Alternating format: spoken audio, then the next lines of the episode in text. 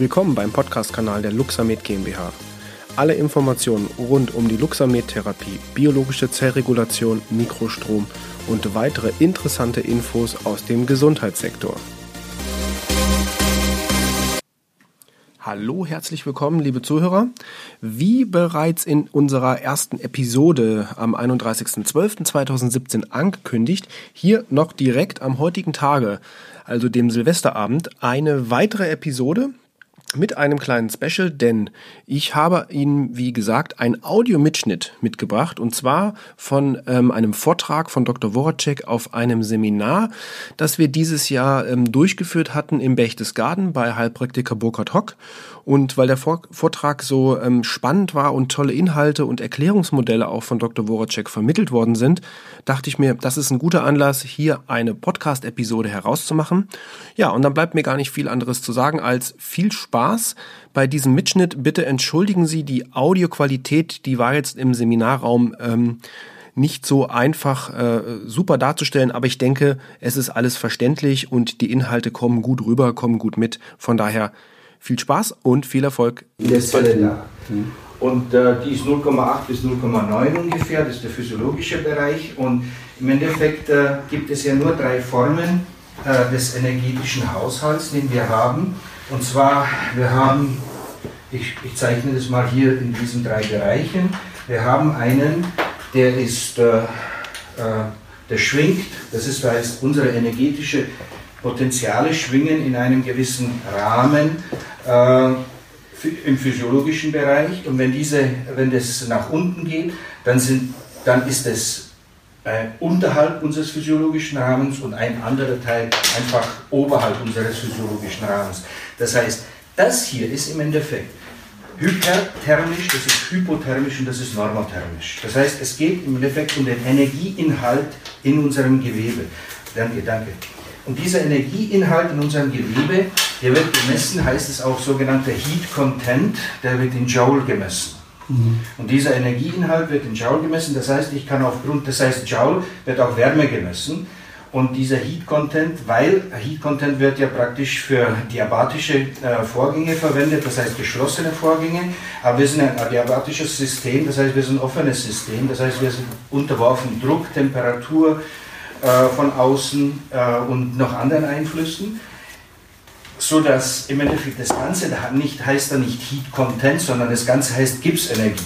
Und diese Gipsenergie, diese Gipsenergie ist die, im Endeffekt der energetische Inhalt unserer Zellen. Kann man nachlesen, könnt ihr alle mal nachlesen unter Gipsenergie, was das alles, mhm. wie komplex das berechnet wird. Wird auch mit der Faradayschen Konstante noch zusätzlich berechnet und so weiter. Und diese Gipsenergie äh, die kann entweder zu viel oder zu wenig sein. Ja? Das heißt, wenn wir uns im Körper anlegen, äh, wenn wir einen Patienten haben, der krank ist, nehmen wir mal, nimmst du, hast eine frozen Shoulder, nimmst einen Patienten, greifst nur mit deiner Hand hin. Und wenn man nicht ganz zu unsensibel ist und mal drauflangt, mhm. was spürst du? Kälte. Genau. Das heißt, da fühlt man Kälte, man fühlt, da passiert nichts. Ja? Beim Toten fühlt man auch Kälte. Ja?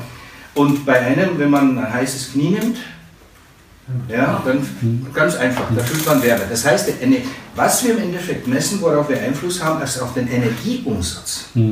Und dieser Energieumsatz, das ist das Wichtige. Der Energieumsatz hier, also Delta G, äh, ist hier unter Null. Und hier ist Delta G über Null. Ja, das heißt, das ist ein endothermer Zustand.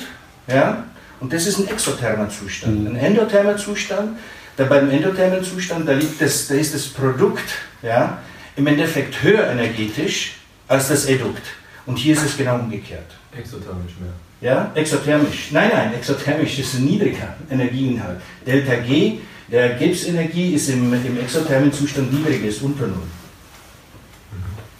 So, das heißt, was wir im Endeffekt haben, ist, äh, das sehen wir, ich habe das jetzt schon so gezeichnet, dass wir ungefähr auch diese, diese Kurve hier haben. Hier haben wir die 120 und hier haben wir die 0.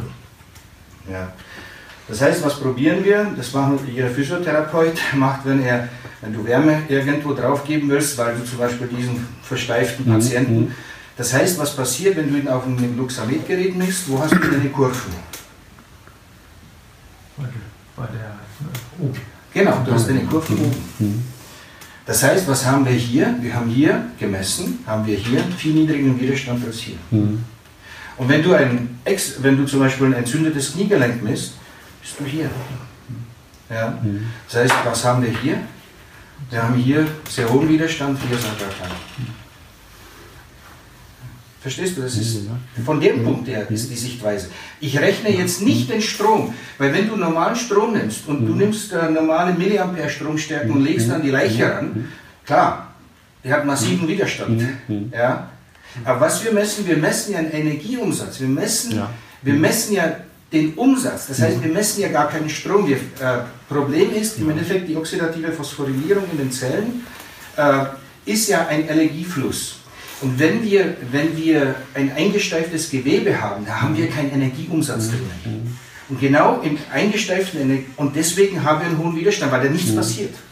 Ja gut, nur wir haben ja, wir uns gestern darüber unterhalten haben, da ging es ja um die Frage des Widerstandes. Wenn mit dem, du, danke für diese Erklärung, weil jetzt ist es auch ganz klar, das ist mir jetzt total klar, dass es so ist. Ja. Nur wir haben uns gestern über den Widerstand von der Narbe unterhalten und von normalem Gewebe, über den Widerstand. Ja, über, ich denke, über Widerstand denke ich metabolisch. Ja, Verstehst du? Ich denke, also meine Denkweise ist äh, metabolischer Natur. Und meine das ist genauso. Ist Strom. Ja, Strom, genau, das war der Unterschied. Darum haben wir gesagt, weil das sind zwei verschiedene Welten, also gedanklich. Du hast ja. ja voll und ganz recht. Ja. Das heißt, du ich hast auch, ja auch dankbar, dass du, mal, du hast auch einen Widerstand, wenn jemand steif ist, hm. hast du auch in der Bewegung Widerstand. Also einen funktionellen Widerstand. Aber hier hast du einen metabolischen Widerstand.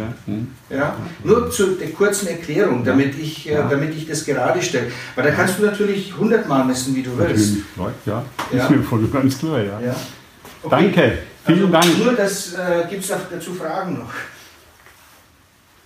Da kommen immer nie Fragen, wenn du das erklärst, komischerweise. Meistens kommen da nie Fragen. Nein, also ich, Nein, ich, könnte, ich, könnte, das, ich könnte das natürlich projizieren. Es ist sehr verständlich, dass man ich, die zwei Dinge auseinanderbringt. Ja, mhm. weil, wie gesagt, ein exothermer und endothermer Zustand, es gibt rein biophysikalisch gesehen keine anderen Erklär Erkrankungsbilder. Es gibt nur diese und die verschiedenen Schwankungen dazwischen, mhm. nicht mehr. Mhm. Ja? Also geht im Grunde genommen einmal zu viel und einmal zu Vollkommen wenig. richtig. Ja. ja. Das ist ja, aber das ist ein physikalischer, mhm. das ist ja, also Biophysik, das ist Biophysik, das ja. ist nichts anderes. Ja. Exotherm Wärme geht raus, Vollkommen richtig. da drin. Vollkommen richtig. Endo drin, Exo raus. Genau. Vergleichst du mal gerne mit einem produziert Einfach Wärme ein, eine simple Erklärung, ein simples Erklärungsmodell, wie ihr euch das erklären könnt. Auch dadurch auch kriegt ihr auch das Verständnis für die Kurven. Mhm. Ja? Nur aufpassen. Äh, Ihr therapiert jemanden, jemand geht hoch, dann geht er nach Hause, ihr müsst ja, hat er schon wieder unten Kurven. Ja. Das Problem ist, was passiert, ist, dass der, insgesamt der Stoffwechsel in den Leuten angeregt wird. Ja, das heißt, wir haben, das heißt nicht, dass er entzündet hier ist, nur dass er auf einer höheren Ebene wieder arbeitet. Mhm. Ja. Und es geht ja, im Endeffekt, wahrscheinlich ist es so, dass im Endeffekt die Elektronen auf ein höheres Niveau um eine Etage wahrscheinlich nach oben gehen. In, äh, in chemische Energieumwandlung mhm. in Form von ATP. Mhm. Ja, aber das müssen ganz schwache Ströme sein. Da gibt es also Studien von der Harvard-Universität darüber und so weiter, also von mehreren. Und äh, das, äh, das heißt, äh, die haben das schön, oscillating fluctuating field can be used by enzymes to drive chemical reaction away from the equilibrium. Das heißt, ich kann auch mit dem Strom, wenn ich einen Zustand, energetischen Zustand habe, kann ich auch den Strom, mit dem Strom von diesem Zustand wegfahren. Und oft ist es ja so, wie du schon gestern gesagt hast, der Patient kommt deswegen, weil er an einem Punkt der Heilung angekommen ist, wo er nicht weiterkommt. Und dann müssen wir ihm helfen. Und dann brauchen wir irgendwelche Methoden, egal welche Methoden therapeutische das sind, wenn es nicht unbedingt gleich das Schneiden ist, äh, dass wir mehr oder weniger ihm helfen, über, diesen, über diese Kante zu kommen. Mhm. Und dadurch äh, äh, können wir zum Beispiel mit dem Mikrostrom plötzlich die den, den Stoffwechsel anleiern. Oft ist es so, der Patient ist blockiert aufgrund von vielen Medikamenten. 95% der Medikamente, die wir heute verwenden, sind metabolische Blocker ja? und nicht metabolische äh, Modulatoren. Oder sind es sogar mehr, vielleicht 98%. ja? Sagen wir mal ein Medikament, das beschleunigt. Ja? Es gibt nicht viele, ja? das ganz wenige. Ja, und deswegen 98% der Medikamente sind oder 95% sind metabolische Blocker. Und wir müssen über diese Blockade gehen, weil ein chemischer Wall, der vor uns steht und über den müssen wir rüber. Und da bleibt der Patient dann hängen oftmals. Mhm. Ja, seien es jetzt Gifte von außen, seien es irgendwelche metabolische Produkte, was auch das immer ist. Aber und da müssen wir aufgrund dieser, sagen wir, Zuführung an Energie, müssen wir, äh, müssen wir ihn, äh, sagen wir, äh, ja, ähm, beschleunigen. Mhm. Das ist, die Narbe, stelle ich mir so vor, das ist wie eine massiv geladene Batterie, die keinen Abnehmer hat. Mhm. Ja? Verstehst du? Von dem Punkt her, von der Denkweise ja, ja, ja. Und in dem Moment, weil ich die Narbe würde ich nie mit Eis behandeln. Mhm. Ja? Ich tue gerne drauf. Das heißt, ich versuche Energie abzuführen. Mhm. Das heißt, ich starte, restarte, ich brauche eine Aktivationsenergie, kennen wir aus der, äh, aus der Chemie, sogenannte Aktivationsenergie, die brauchen wir oftmals, damit es zu einer chemischen Reaktion kommt. Mhm. Und deswegen bitte diese Erklärung. Ich hatte das hier mal dargestellt, äh, wenn ich, äh, wenn ich äh, eine niedrige Kurve habe, ich weiß nicht, ob das zu sehen ist, mhm. und dann kann, kann Energie kann absorbiert werden, um sie praktisch aus einem Zustand in den anderen zu fahren. Und umgekehrt, ich kann den einen Zustand von oben kann ich wieder nach unten fahren. Das heißt, ich kann variieren. Ich kann von hier nach oben umgekehrt. Also ich kann zuführen und auch rausnehmen. Vollkommen richtig. Ich kann bremsen und Gas geben. Vollkommen richtig. Und das ist das, ist das Schöne daran, du kannst Gas geben und bremsen, aber sogar auf einer Stelle. Anatomisch gesehen. Das heißt, es gibt Strukturen, die nebeneinander zwei verschiedene Energiezustände haben. Der eine ist exotherm, der andere ist endotherm. Also lokal begrenzt. Genau. Und wie, wie behandle ich dann? Normal, klassisch, ja, schwierig. Wie willst du gleichzeitig Gas geben und bremsen? Also Eis geben und Wärme. Ja. Ich würde dann bei den kleinen Geräten mit dem Hyper-Hypo-Programm arbeiten. Ja, das kannst du, aber du kannst auch so arbeiten, dass du, wie ich, dir, wie ich gesagt habe, die Funktion des Gewebes folgst. Mhm.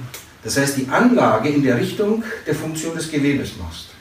Das heißt, du kannst, deswegen gibt es auch diese gekreuzten Anlagen, mhm. die wir haben. Ja, ähm, sei es jetzt am Knie. Das ist ein bisschen von der Philosophie ein bisschen anders, die du vertrittst, mhm. ich weiß schon, aber, aber ähm, das ist, sagen wir, dieses biochemische oder physikalische Erklärungsmodell. Mhm. Ja? Da, weil im Endeffekt, äh, oder anatomisch-physikalisches Erklärungsmodell. Äh, so wie in den Geweben äh, oder Gefäßen, wir wissen, Strom wird transportiert über die Gefäße, auch über die Lymphe. Mhm. Und ähm, so ist es auch so, dass Strom transportiert wird über die Funktionsrichtung des Gewebes. Ja? Und da auch der, die Kommunikation geschieht ja auch so. Ja? Und ähm, ja, deswegen Bitte entschuldigt, dass ich das nee, da nochmal so eingegriffen habe. Nochmal eine Frage zu diesem ECC-Modell, wie das heißt. Electroconformational Current. Genau, das ist ja auch, auch eine Art Mikrostrom, wenn ich es richtig verstanden habe. Ja, was also, kann das, was das Luxamid zum Beispiel nicht kann? Nein, das, ist, das ECC ist, äh, das ist ein, ja. ein, äh, ein wissenschaftlicher Begriff ja. äh, für die Umsetzung äh, der äußeren Energie in die chemische Energie durch genau. die Enzyme. Ja. Und das ist es, das wurde wissenschaftlich untersucht. Ähm, da gibt es äh, einen Astumian, Professor Astumian, der sich damit sehr stark beschäftigt hatte. Die haben sich äh, mit äh, niedrigen Formen, aber höherfrequentig damit beschäftigt vor allem. Und die haben halt festgestellt, dass man die Energie aus dem Körper reinführen kann und rausführen kann aufgrund von Modulation von Strömen. Mhm. Ja. Und deswegen ist es ja so, deswegen wollte ich das noch geklärt haben, damit ihr alle mal mhm. überlegt, mhm. wir haben hier Strom und wir haben hier BCR. Mhm. Ja? Das heißt, das waren die zwei Sachen insofern nicht verwechselt.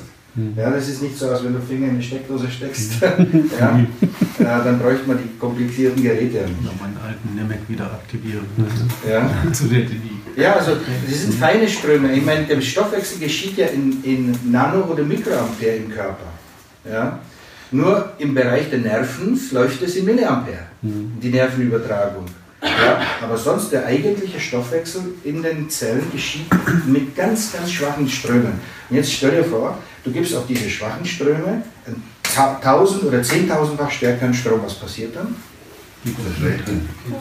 Geht kaputt. Ja, das war, deswegen geht auch die ATP-Synthese kaputt mit, mhm. äh, mit Tensströmen. Ja? Deswegen auch die Erklärung, was der Patrick gestern gesagt hat, dass wir ab ungefähr 600 Mikroampere im Endeffekt einen Stoff der ATP-Synthese haben, keine Weiterentwicklung und umgekehrt, Mhm. umso höher es geht, geht es nach unten. Du verbrennst die Zelle im Endeffekt. Ja, deswegen ähm, sage ich, TENS ist eine elektrische Anästhesie ja, und nichts anderes. Das hat keine kurative Wirkung von dem Punkt. Ja, nur so, wir müssen mit der Sprache sprechen, mit dem das Gewebe spricht.